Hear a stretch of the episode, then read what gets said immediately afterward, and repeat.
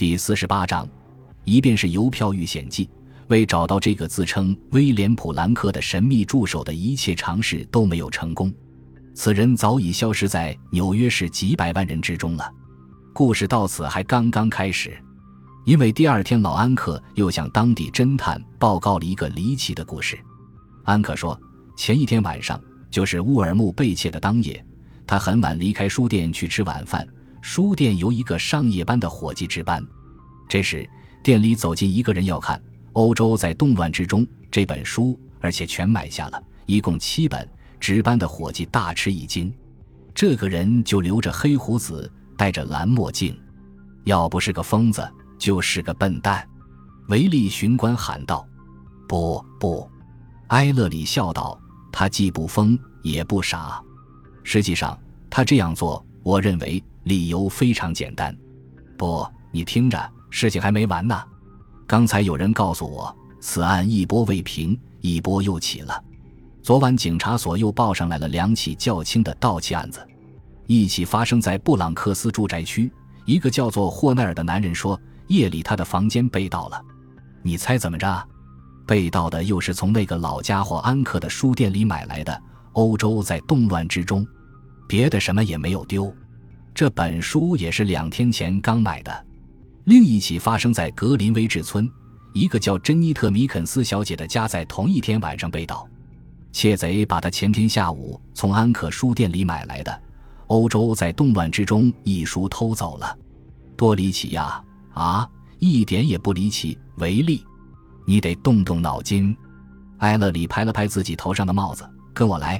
你这个大块头，我想再找老安克谈一谈。他们离开了总部，来到住宅区。安克老兄，埃勒里亲昵地拍着这个书店老板小老头的秃脑袋说：“小偷从你的里屋逃走的时候，你手里还有多少本《欧洲在动乱之中》？十一本。可是那个小偷当晚返回来买这本书的时候，你手里只有七本了。”埃勒里嘴里低声咕哝道：“因此，两天前的下午。”从中午到吃晚饭时，一共卖了四本。好了，安克，你登记你顾客的名字吗？当然，买书的人本来就不多。老安克有点沮丧。我把他们记在我的通讯录上了。你想看看吗？此刻对我来说，再没有比这更需要的了。安克把他们领到书店的后面，通过一扇门走进了那间霉味刺鼻的里屋。两天前，那个小偷就是从这屋子临街的那扇门逃走的。这个房间打了隔断，隔开的那面是个小卧室，地上到处是纸片、旧书，一堆堆乱七八糟的东西。这位年老的书店老板打开一本又大又厚的账册，把他那干巴巴的食指贴在嘴边沾湿了，开始一页页的翻了起来。你想知道那天下午买《欧洲在动乱之中》这本书的四个人是不是？是啊，安克把一副绿色银丝眼镜腿挂在耳朵上，像念经似的哼起来。哈兹里先生，你见过的那个人，奎因先生，他这是第二次买这本书，就是在他家被窃的那本。下一个是霍奈尔先生，是个老主顾。下边是珍妮特·米肯斯小姐。哎呀，第四个是切斯特·辛格门先生，地址是第六十五街东三杠十二号。就这些。上帝保佑你，艾勒里说：“日耳曼人办事办得有条有理，维利干侦探也得有一副好本领才行呀。”小卧室临街的那一面还有一扇门，和里屋的那扇门一样，这扇门也通往后街小巷。埃勒里弯下腰来一看，门锁从门框上裂开了。他开了门，外头的那一面已经掉下来，残缺不全了，是撬开的。维利一面点头，一面大声说道。这小子是个老练的魔术大师呢。老安克瞪大了双眼，撬开的。他惊讶的尖声叫了起来。可是这个门从来也没用过，我也没留神。还有那个侦探，对于当地人来说够骇人听闻的了。维利·埃勒里说：“安克丢了什么东西没有？”安克跑到一个陈旧的书橱跟前，书橱里的书一层一层整齐的排列着。他焦急的用颤抖的手开了锁。像一只老鹰仔细地检查书橱，然后长长的叹了一口气，没丢。他说：“那些珍贵的书，没丢什么。那么我该祝贺你了。”埃勒里轻快地说道。“不过还有一件事要问你，你那个通讯录记载你顾客的工作和住址，是不是？”安克点了点头。“太好了，安克，谢谢你。你总归可以向其他顾客说出事情的全貌来的。来，维利。”咱们再拜访切斯特·辛格门先生去。他们离开了书店，走到第五大街时，往北拐了一个弯，直奔居民区走去。事情已经很清楚了，就像秃子头上的狮子，那是明摆着的事。埃勒里说着，迈着大步跟上了维利。再清楚不过了，巡官，奎因先生，在我看来，案情还很离奇。正相反，一系列事实都集合逻辑。作案者偷了一枚很珍贵的邮票，他躲进了安克的书店，设法钻进了书店的里屋。他听见巡警和弗利德里茨·乌尔木走进书店里来，于是开动起脑筋来：如果身上带着邮票被抓住，你瞧，维利，同一本书，而且又不是很有价值的书，连续被窃，唯一的解释只能是盗窃者普兰克在里屋时把盗来的邮票夹在书架上的一本书里。这本书恰巧是。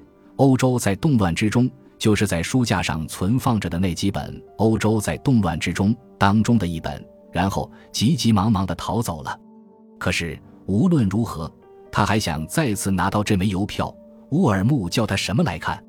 黑色一便是，随他叫去。所以当天晚上他又回来盯着书店，等安克一离开，他就将那个伙计如数买走了那里放着的《欧洲在动乱之中》。他只买到了七本，而邮票又不在买来的这几本书里，要不然他为什么后来偷别人在当天下午买走的其他几本呢？他是一不做二不休，索性干到底。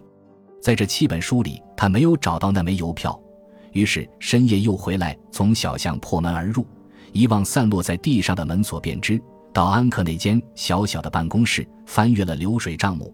得到了当天下午买走那几本《欧洲在动乱之中》的人的名字和住址。第二天夜里，拦路抢劫了哈兹利。普兰克显然是在哈兹利从办公室出来就开始跟踪了。普兰克立刻发现自己弄错了，他抢到的那本书已经旧了。他意识到这不像是前天买的，于是他立即匆匆赶到东奥伦治，因为他知道哈兹利的住址，又偷走了哈兹利新买的那一本。运气不佳，又没找到那张邮票，于是他穷凶极恶地去到霍奈尔和珍妮特·米肯斯小姐那儿偷走了他们那本书。当天下午买这本书的人当中，现在只剩下一个人，而且我们还不知道他的情况。这就是为什么我们现在去找辛格门的原因。如果普兰克在窃得霍奈尔和米肯斯小姐那两本书之后还找不到那枚邮票的话，他肯定会去辛格门那里。因此，如果可能的话，我们就在那里要这个诡计多端的窃贼就范。他们发现切斯特·辛格门是个年轻的大学生，和父母一起住在一套破旧的公寓房间里。他的那本《欧洲在动乱之中》还在他的手里，是作为政治经济学的参考书而买来的。他把那本书拿出来给他们看。埃勒里仔细地把书一页一页地从头至尾翻了一遍，连邮票的影子都没有。辛格门先生，你发现这本书里夹着一枚旧邮票吗？埃勒里问道。大学生摇了摇头。先生，我买了这本书，还没来得及看呢。邮票，什么时候发行的？您知道，我自己就收藏了一些，和你没关系。埃勒里急忙搪塞道，因为他已经感到极游迷的病态狂热来了，于是便和维利立即结束这次访问，匆匆离开了。很明显，埃勒里对巡官解释说：“这个狡猾的普兰克肯定不是在霍奈尔的书里，就是在米肯斯小姐的书里找到了那枚邮票。”维利就发案时间说：“哪一起在先？记得好像那位米肯斯女士是在霍奈尔之后被抢的。那么这枚黑色一便是是在他买的那本书里夹着。现在到了那幢办公楼了，我们再去看看弗利德里茨·乌尔木先生吧。”大楼十层楼上幺零二六号房门的磨砂玻璃上用黑字写着“乌尔木旧邮票及珍贵邮票商”。埃勒里和维利巡官一起走了进去，发现这个营业所不小。墙上挂满了镜框，镜框里面分别镶嵌了数以百计的邮票，有的盖了邮戳，有的没盖邮戳。桌上放着几个特别的柜子，里面显然装着更珍贵的邮票。屋子里的东西堆得乱七八糟，这儿也有发霉的气味，和老安可书店里的霉味惊人的一样。感谢您的收听，喜欢别忘了订阅加关注，主页有更多精彩内容。